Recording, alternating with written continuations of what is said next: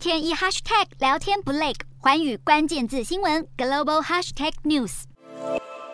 数以千计的民众走上街头示威，只是为了拿回毕生积蓄，却遭到身穿便衣的不明人士动粗，而大批穿着制服的公安却在一旁袖手旁观。早从四月开始，河南多间村镇银行就传出领不出钱，而七月更引发受害的存户大集结讨公道，而人民的怒吼就像风暴的前兆。学者指出，中国的债务炸弹即将引爆。十七号，《日经亚洲》刊登了美国克雷蒙特麦肯纳学院政府学教授裴敏欣的撰文。指出，中国存户原本依法可获得赔偿最高约两百二十五万台币，但河南官员却是竭尽所能让上门讨回存款的民众噤声，甚至有维权的存户发现自己连出入必备的健康码也被变成了红色，变相遭到禁足。裴敏欣指出，河南银行暴雷是中国系统性风险的缩影。要投资人准备好面对中国银行业的未来可能更糟糕。官员报告斩钉截铁，坚称风险可控，让外界好想问干嘛呢？因为根据人行的说法回推，中国高风险危险银行资产尽管占比只有百分之一，却也是近一百五十二兆台币的天文数字。而裴敏欣更认为，面临系统性风险的中小型银行在中国有近四千间，资产规模超过了四百二十二兆台币。而中国从二零零九年起大幅举债刺激经济成长，如今负债占 GDP 比例已经高达百分之两百。六十四，